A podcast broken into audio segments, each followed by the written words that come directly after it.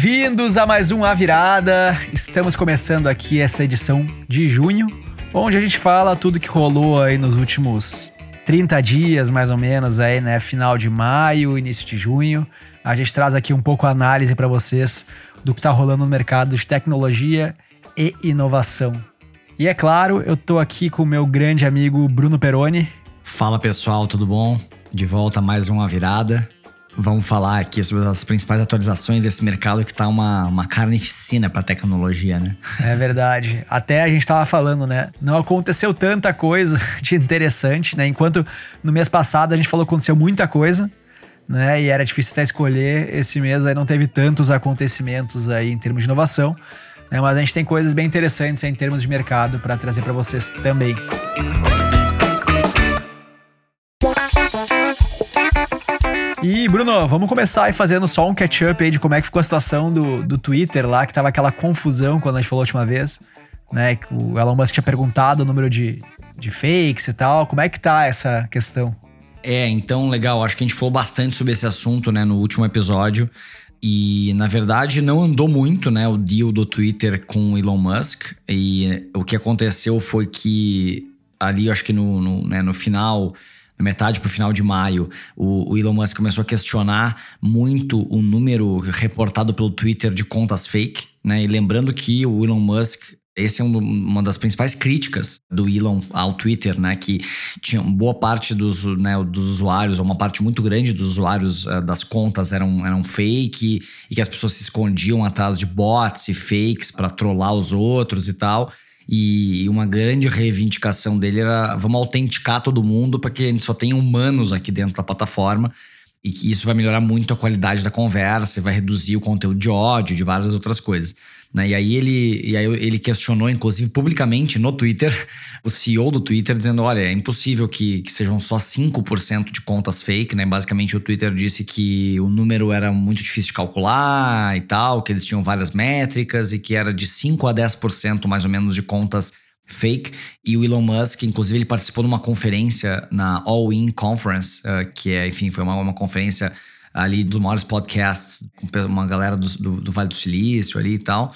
E ele participou remotamente desse, dessa conferência e disse ali, né? Ah, eu realmente acho que é no mínimo, esse número é no mínimo 20 a 25%. Então ele questionou muito fortemente, publicamente, esse número do, de, de fakes. Né? Lembrando né, que o acordo tem uma multa de que, caso o Elon Musk desista da compra, né, ele tem que pagar um bilhão de dólares de multa. Nossa, e, e, como tu falou, né, o preço tá baixando, né? Já tá caro quanto ele estava disposto a pagar, né? Exatamente. Até não caiu tanto, né, o Twitter versus outras tech stocks, né? Mas já caiu, né? Já, certamente o pre... hoje certamente ele pagaria mais barato. Então ninguém, ninguém sabe ao certo o que vai acontecer daqui para frente. Ao mesmo tempo, ele recentemente falou com os funcionários do Twitter, essa é uma notícia que saiu ontem, anteontem, então, parece que está avançando em algumas frentes, mas uh, deve, deve estar tá acontecendo muita coisa atrás das cortinas aí que a gente não sabe, muita conversa, muita reunião, muita troca de informação. Então, acho que a gente vai, ainda vai um tempo para que esse negócio saia. Uh, eu acho que vai sair, acho difícil não sair, porque se não sair, vai ser muita gente processada, tem muita coisa em jogo, né? Porque agora já, já, já, já moveu muita coisa. Então, acho difícil não sair, mas acho que ainda vai. A gente vai. Esse carnaval, essa novela não acabou. E o Elon Musk que segue sendo polêmico nas redes, né? Enfim, essas esses últimos últimas semanas aí circulou e-mail que ele mandou para os funcionários da Tesla dizendo para voltar para o escritório, chamando o home office de um proto-escritório, enfim, um trabalho fake e, e que quem não aparecesse de volta no escritório ia ser considerado como se tivesse se, se demitido, né? E, enfim, o pessoal mandou, circulou esse, esse e-mail por todo é lugar. Foi um e-mail bastante grosso, né? Até assim, eu não sei o que tá acontecendo lá, se o pessoal se revoltou, protestou e tal, para ele chegar e dar essa porrada. Ou se ele simplesmente foi turrão, assim como ele, como ele muitas vezes é no Twitter, né? Mas ele foi, foi bastante turrão ali, né? A gente não sabe o que aconteceu antes, né? É difícil julgar sem ver toda a história, né? É, eu acho que é, foi mais uma, um capítulo interessante nessa discussão que eu acho que está acontecendo em diversos níveis, né? Até nas nossas empresas. Exato. É, aqui, né, Gustavo? Dos dilemas da volta ao trabalho presencial, do híbrido versus remoto, como voltar, como não voltar, quais erros evitar, e todos os questionamentos de, dessa questão do, com a melhor forma de trabalhar, né? Especialmente né, para os nossos negócios que envolvem, enfim, conhecimento, né? Porque eu acho que, que muita gente continuou, né? Lembrando né, que a gente faz parte aqui de uma pequena bolha dentro do mercado de trabalho como um todo, né? Claro. Se não me engano, o número de pessoas que trabalhou remotamente na pandemia no Brasil, era, acho que era 12 ou 15% né, das pessoas. Então a gente faz parte aqui de uma pequena bolha de pessoas que, que realmente pode trabalhar na indústria do conhecimento aqui, que pode trabalhar e que faz sentido trabalhar remotamente, né? Mas uh, eu acho que é uma excelente discussão. Eu vejo muita gente né, enfim, falando sobre isso, ah, se vale a pena ser presencial, híbrido, remoto e tal. Sinceramente, para mim, para uma, uma empresa que não é gigante, que não tem uma puta marca, que não tem uma marca empregadora muito forte e milhões e milhões de dólares no caixa para pagar caro pelos melhores colaboradores daquela cidade especificamente, ou trazer gente de outros lugares para aquela cidade, não é muito uma opção não ter o remoto, né? E, e, ser híbrido é ser remote first, senão não funciona. Exato. Então, assim, não existe muita opção. A gente. O mercado de profissionais de tecnologia é muito pequeno. Se a gente for tentar, se a gente precisa de, uma, de muita mão de obra de tecnologia, a gente se restringir a uma cidade é quase impossível, né? Você tem que estar, tá, você tem que abrir o tamanho de, aumentar o tamanho de mercado, assim, digamos, de desenvolvedores, estar disposto a contratar de outros lugares para conseguir contratar com rapidez para conseguir ficar dentro do budget esperado e conseguir aquelas habilidades específicas que você procura. Então, para mim, não é muito, muitas vezes não é o que é melhor. É dada esta situação de que o remoto é fundamental para essas empresas menores, como é que a gente pode fazer para ser mais eficiente?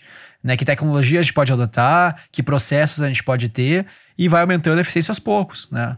Algumas vezes a gente compara, enfim, com o presencial, o que, que é mais eficiente. A gente trabalha presencialmente há centenas de anos. A gente tem todos os processos, a gente tem todas as, as manhas, entre aspas, de fazer o presencial funcionar. Mas a gente trabalha remotamente há muito pouco tempo. Então, muitas das tecnologias que a gente precisa ainda para fazer funcionar muito bem o remoto ainda nem existem. Né? À medida que a gente adota essa cultura, a gente vai vendo necessidades, vai construindo ferramentas e processos para isso. E até mesmo o lifestyle dos colaboradores muda. E mudar seu estilo de vida é diferente. Então, a gente começa a trabalhar remoto a gente tem que repensar a nossa sistemática em casa, nosso dia a dia, sabe? As pessoas têm que se adaptar a isso.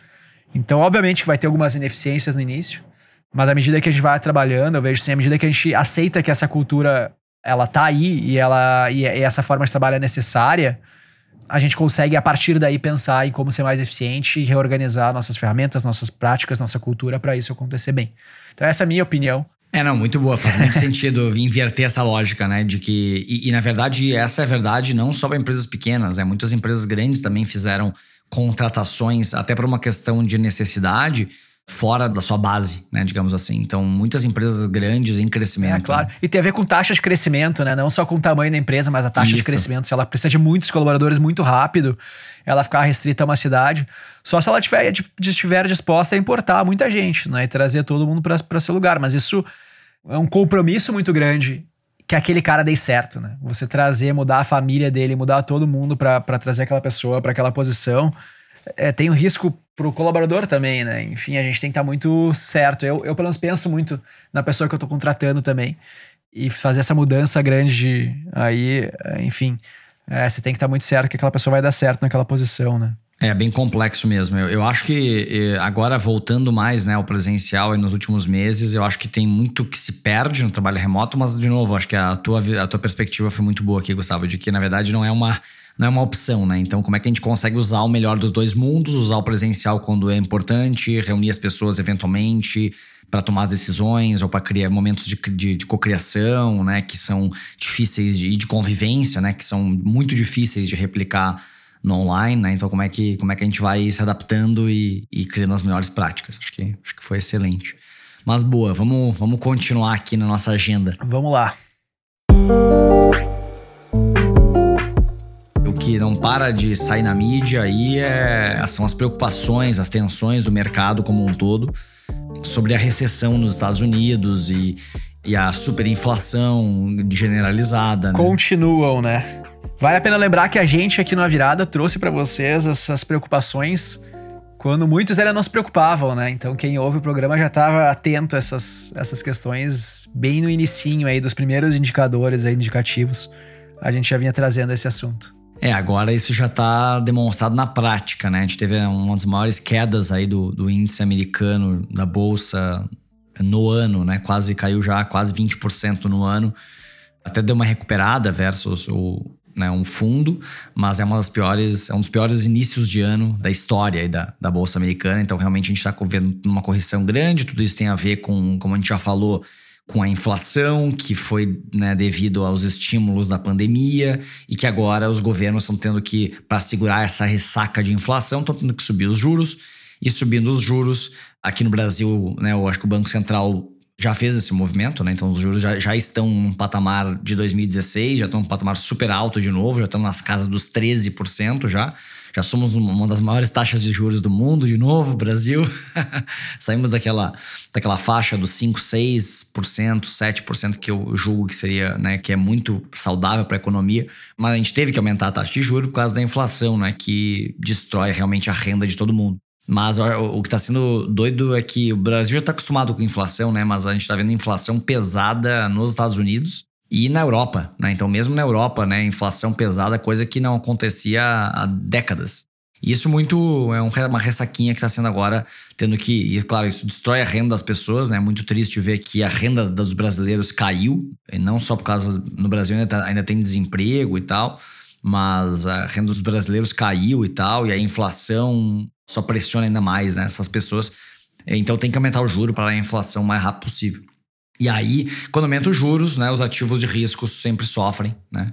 E claro que os ativos de tecnologia, as empresas de tecnologia já estavam caras, né? Mesmo naqueles níveis de juros, elas já está, elas estavam muito caras, né? Então a gente está vendo aí uma, uma correção muito pesada que continua, que começou ali em, né, quando a gente começou a falar sobre isso, né, Gustavo, ali em em novembro, né, dezembro, foi quando começou essa correção e, e, continua essa correção muito pesada. Tiveram várias empresas que corrigiram aí 70%, 80% desde o seu valor máximo, né? Então, imagina só o valor da empresa, a empresa é a mesma empresa, né? Claro que as, o mercado trabalha com expectativas, né? Então, as expectativas futuras estão tão depreciadas que a empresa caiu 80%. Ela vale, ela vale um quinto do que ela valia em novembro. Aí tem muita gente perguntando, putz, será que já é hora de comprar, né? Será que já não tá barato? Né? Várias dessas empresas já não estão super baratas e descontadas de novo. Acho que esse é o mood geral, né, né Gustavo, do, do mês, né? Exato, vale a pena que trazer um caso aqui de uma empresa que nasceu aí no Rio Grande do Sul, né? Que o, o fundador é nosso, nosso conhecido e tal, que é a Zenvia, que abriu capital na Nasdaq em, em julho do ano passado. Abriu a mais ou menos 10 dólares a ação chegou a bater 18 dólares a ação ali em setembro e está sofrendo com essa queda. Né? Agora a ação deles está valendo 2 dólares, mais ou menos 2,5. Né? Então é uma empresa que fatura 700 milhões de dólares ano e que hoje o valor de mercado dela é em torno de 100 milhões de dólares ano. Né? Tá de graça, tá muito barato. E a Tencent, é, que é uma das grandes empresas de tecnologia, uma das big techs aí, é, vem aproveitando para comprar as ações deles. Então, comprou 5% em janeiro, aí em março já tinha 10%, e agora chegou a 15% de participação na Zenvia. É engraçado, né, que a gente, enfim, esse mercado de venture capital, essa ligação entre as empresas, né? A Tencent, para quem não sabe, ela é da Naspers. A Naspers que é dona aqui de grande parte da Móvel, que enfim é dona do iFood aqui no Brasil, etc. E a Mobile também trabalhava com uma coisa muito semelhante à Zenvi, ali com uma plataforma de comunicação, broker de WhatsApp, SMS, enfim, meios de comunicação, chatbots integrados e tal, Instagram. Tinha uma, uma linha de negócio muito parecida ali com a Zenvia. E há dois anos atrás, ali em 2020, a Mobile vendeu essa parte dela, chamada Wave, para a Cint, né, que é uma empresa sueca que trabalha com isso de forma global. Na época, a Wave faturava em torno de 460 milhões de reais e foi vendida por 645 milhões para a Cint. Né? Hoje, enfim, a, a, Tencent, que é, enfim, a Naspers tem em torno de 30% da Tencent, se eu não me engano, tá comprando as ações da Zenvia e a Zenvia que fatura 700 milhões de dólares, né? Quanto que dá? Isso dá quase, enfim, nove vezes mais do que, do que faturava a Wave, não sei, em torno disso, né? Oito vezes mais. Por um market cap ali de 100, por um valor de mercado de 100 milhões de dólares, né? Que dá menos do que o valor que eles venderam a Wave para a Cint, né? Então, é, é, muito doido ver essas ligações entre as empresas, né? essas, essas questões. E ver que realmente o preço está muito depreciado, né? Exatamente. De várias empresas, né? E assim, é aqui a Zenvia, né? Isso não é uma recomendação de, de compra, de investimento, mas assim, tem, assim como a Zenvia, tem várias empresas nesse caso aqui. Né? Mesmo no Brasil, se a gente olhar para as empresas listadas, né? A maioria das empresas de tecnologia que fizeram IPO aí nos últimos dois, três anos, e mesmo as, as empresas de tecnologia grandes aqui, se a gente olhar para TOTOS, se a gente olhar mesmo para a Local Web, né? Que a Local Web caiu muito também. Então, a gente tem até o caso curioso da Get Ninjas, né? Que é uma empresa que fez IPO recente e que está com as pessoas né, falam que é um, um, valor de empresa negativo, né, porque a empresa está valendo menos que o caixa. então, assim, o mercado, isso é um absurdo, né? A empresa tá, isso quer dizer que a empresa está tá valendo menos do que ela tem em caixa. Não tem como mais estar tá mais depreciada, né, as empresas de tecnologia. E no Brasil, acho que a bolsa brasileira sofreu um pouco antes da bolsa americana, por causa que começou a aumentar os juros antes, né? Então, uma coisa está ligada à outra, né?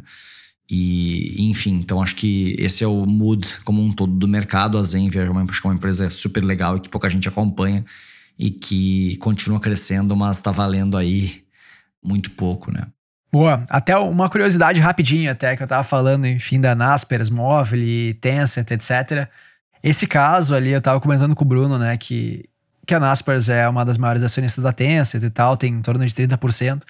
E explicando um pouco de como é que foi essa história, né? A Naspers, que é uma empresa sul-africana, começou a investir em, em, tecnologia e tal, e em 2001, né, faz 20 anos atrás, comprou 46% da, da Tencent por 31 milhões de dólares, 32 milhões de dólares na época. Em 2021, 20 anos depois, a participação deles na Tencent valia cerca de 200 bilhões de dólares. Então é um dos casos, acho que mais bem sucedidos. Eu não sei qual é o caso mais bem sucedido de venture capital, Talvez os caras que investiram lá no início do Google e tal, não sei. Mas esse com certeza é um dos casos mais emblemáticos aí, porque foi uma, enfim, uma participação significativa, né, que eles tinham na companhia e virou uma, uma das maiores empresas do mundo de tecnologia, né? Enfim, é, é um caso importante para vocês continuarem otimistas investindo em empresas de tecnologia, né? exato, exato. Não, né? Lembrando que preço não é valor, né, pessoal? Então, né? O preço é um, uma medida do, do momento, né? O que é importante é avaliar o valor das empresas. Né? E lembrando que, enfim, a Tencent, né, hoje é uma das maiores empresas de tecnologia do mundo. Ela é a criadora do WeChat, que é basicamente o WhatsApp mais o iFood, mais diversos outros serviços da, da China, um dos principais aplicativos também de pagamentos. Enfim, um, é um gigante, um, é uma das maiores empresas do mundo aqui é uma big tech, né? Com certeza.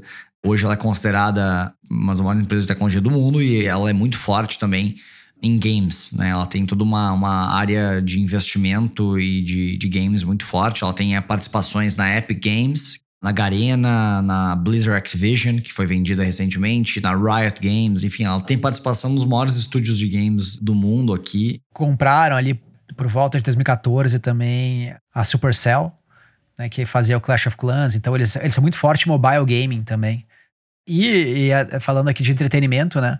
Eles também são fortes em música. Eles têm o, um player de música que é muito forte na China. Inclusive, fizeram um swipe de ações alguns anos com o Spotify.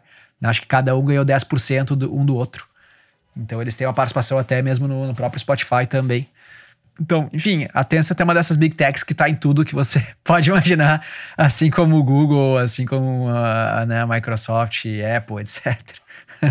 Amazon. Mas continuando, né? Acho que além dessa, desse banho de sangue, a gente também trouxe aqui alguns casos no Brasil, né? Trazendo aqui. Porque esse programa aqui a gente nem vai fazer o giro dos mercados, porque esse, esse programa aqui a gente focou muito no giro dos mercados né, Gustavo? Mas a gente vai fazer aqui uma, uma, uma sessão giro dos mercados no Brasil. A gente resolveu trazer algum, alguns cases brasileiros aqui de empresas que captaram ou que fizeram alguma transação M&A para mostrar também que o mercado, apesar de estar tá muito num momento muito tenso, o mercado financeiro como um todo, o mercado que isso se reflete também na, na economia como um todo, a gente vê que o mercado de tecnologia, de inovação e de investimentos continua forte, né? Continua com muito dinheiro disponível para investir, tanto fundos locais quanto fundos internacionais investindo em empresas brasileiras. Então acho que a gente trouxe aqui alguns, algumas, alguns highlights, algumas empresas que a gente queria compartilhar e, e, debater com vocês, que são cases que eu acho que são legais aqui, algumas rapidinhas para a gente trocar. Vamos lá então. Além dos investimentos, nesse momento de, de tensão, a gente vê também muitos movimentos de fusões e aquisições. Então a gente teve algumas interessantes que foram divulgadas aqui. Acho que teve a Serasa uh, Experian, né, continuando o seu ritmo de investimento e, e, compra de empresas. Lembrando que a Serasa com a plataforma de credit score, de score de crédito aqui, né? Eles têm um ativo que vale muito, né? E, e quando eles começam a montar um ecossistema de soluções, isso aqui eles conseguem multiplicar o valor desse ativo que eles têm, né? De ter o score de crédito de, da maior parte dos brasileiros, esse é praticamente é a, a ferramenta oficial. Então eles compraram 51% de uma plataforma de peer-to-peer -peer lending, né? Que é de empréstimo pessoa a pessoa, que se chama Mova. E é um movimento super interessante, achei bem legal, porque eu, eu acompanho de perto né, esse mundo de crowdfunding e peer-to-peer -peer lending. E acho legal esse, esse movimento que mostra que a Serasa apostando nesse, nessa desintermediação dos, dos empréstimos e deixando, fazendo as pessoas físicas poderem investir uma das outras.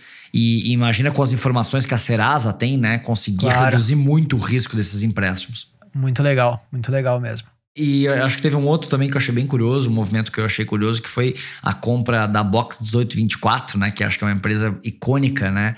Uma consultoria barra empresa de tendências uh, que ficou muito famosa ali por volta de 2010. Foi um dos primeiros players falando de geração Y, falando de usando etnografia online e tal. Então eles foram super inovadores em várias coisas.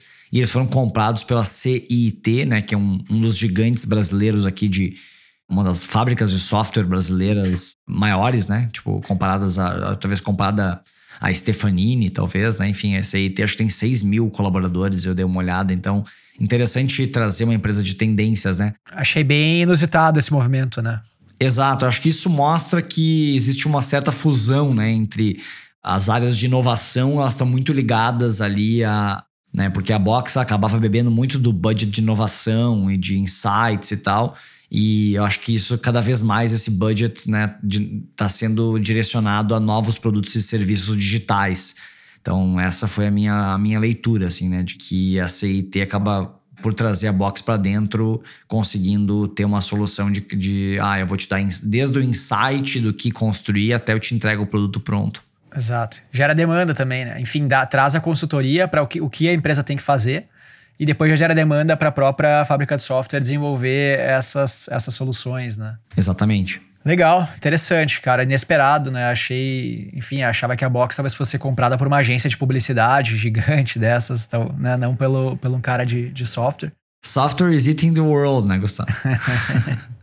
a gente teve outros aí, investimentos em, em startups bacanas também. Começando aí das maiores para as menores, então.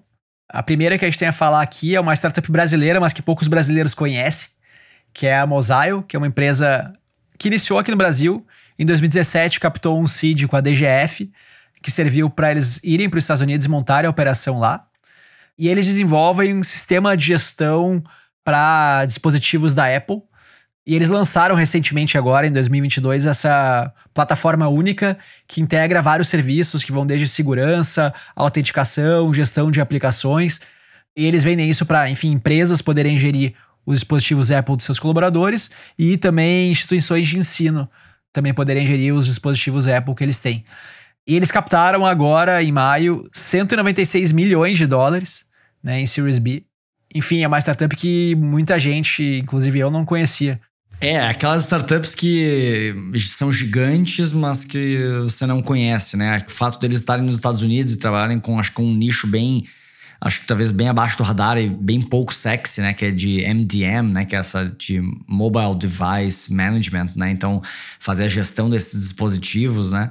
É muito interessante. Eu, eu, acho sempre legal quando, quando surgem esses casos, assim, porque a gente vê, putz, o mercado, o mundo é muito maior do que do que sai na mídia, do que está nas rodas de conversa do, dos VCs aqui que a gente participa e tal.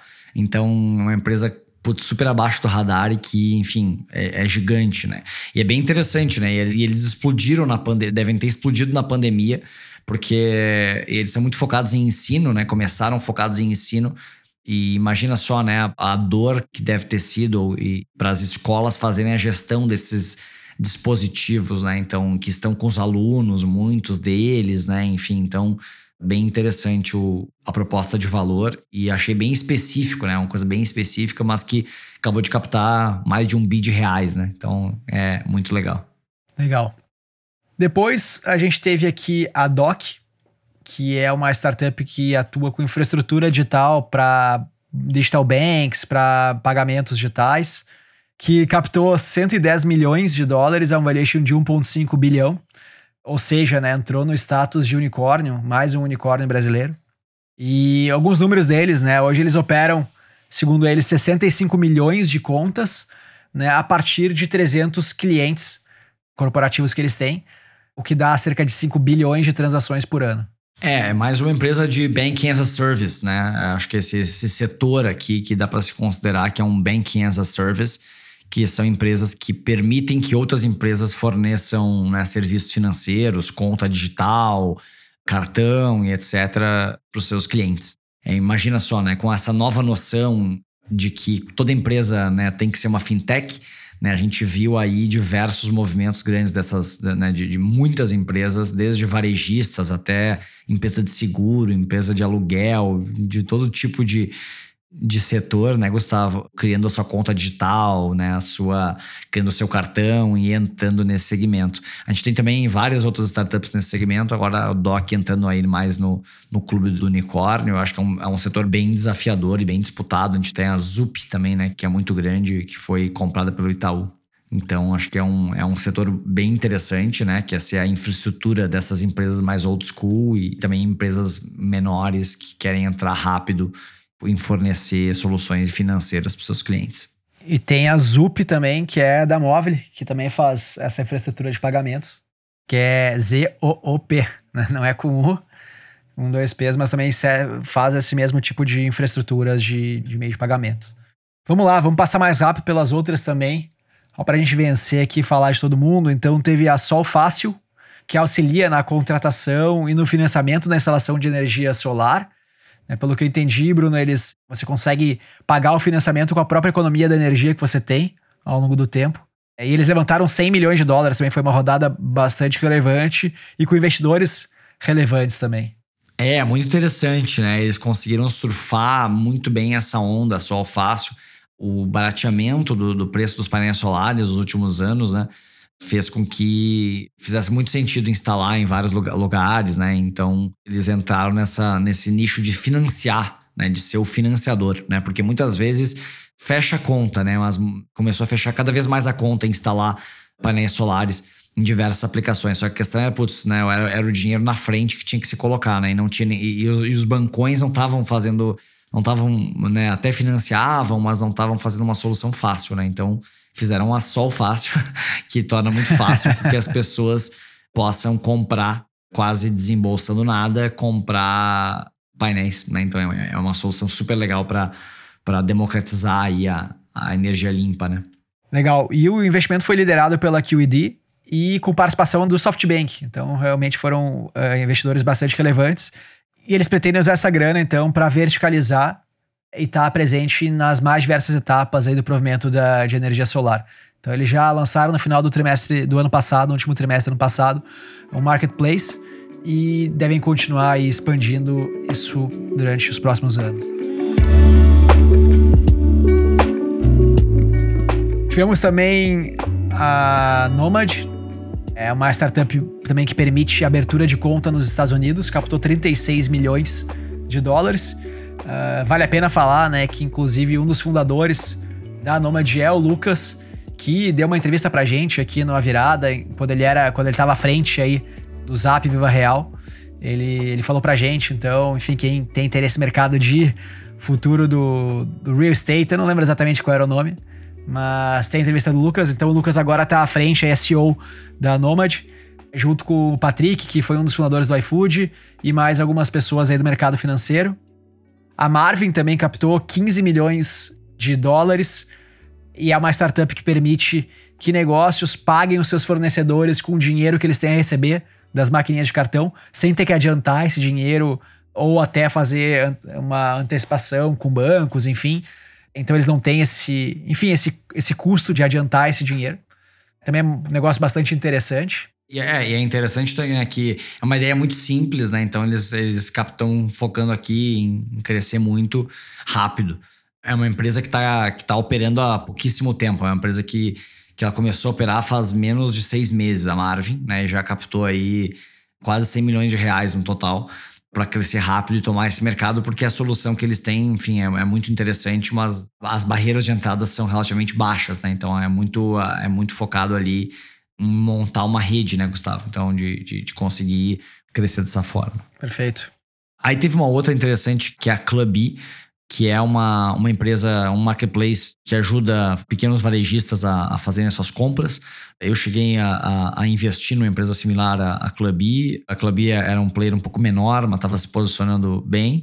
E eles acabaram, enfim, é, é, a gente fala um pouco sobre esse assunto, né, de, do comércio local e tudo mais, e como esses pequenos varejistas né, podem se digitalizar um pouco. A gente fala um pouco no, no nosso episódio do futuro do varejo.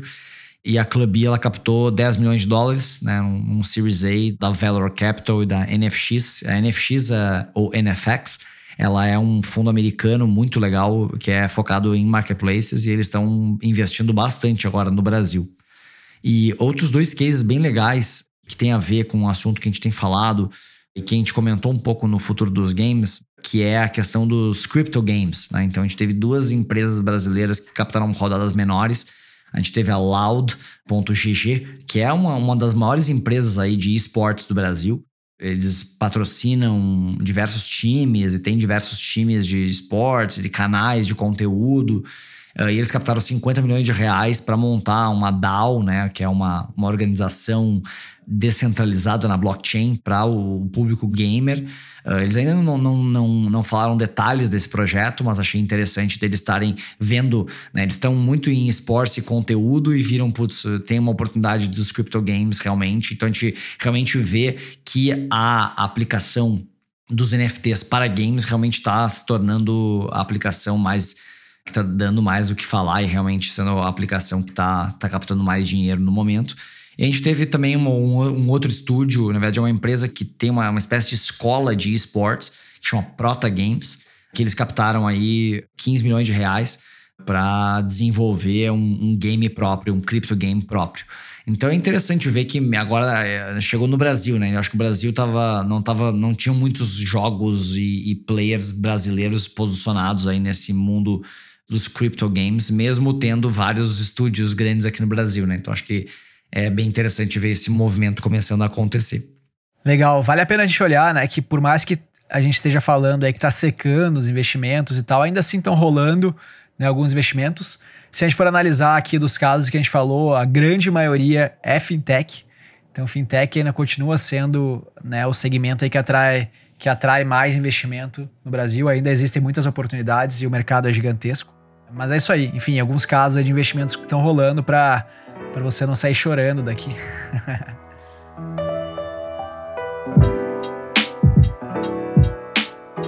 e para acabar, só antes da gente encerrar o programa, falar que nas últimas semanas a Apple apresentou o seu dispositivo de VR para o conselho, é, o que indica que ele já está no estágio avançado de desenvolvimento. Né? Ele era para sair esse ano, não sabe mais se ele vai sair esse ano para o mercado ou ano que vem.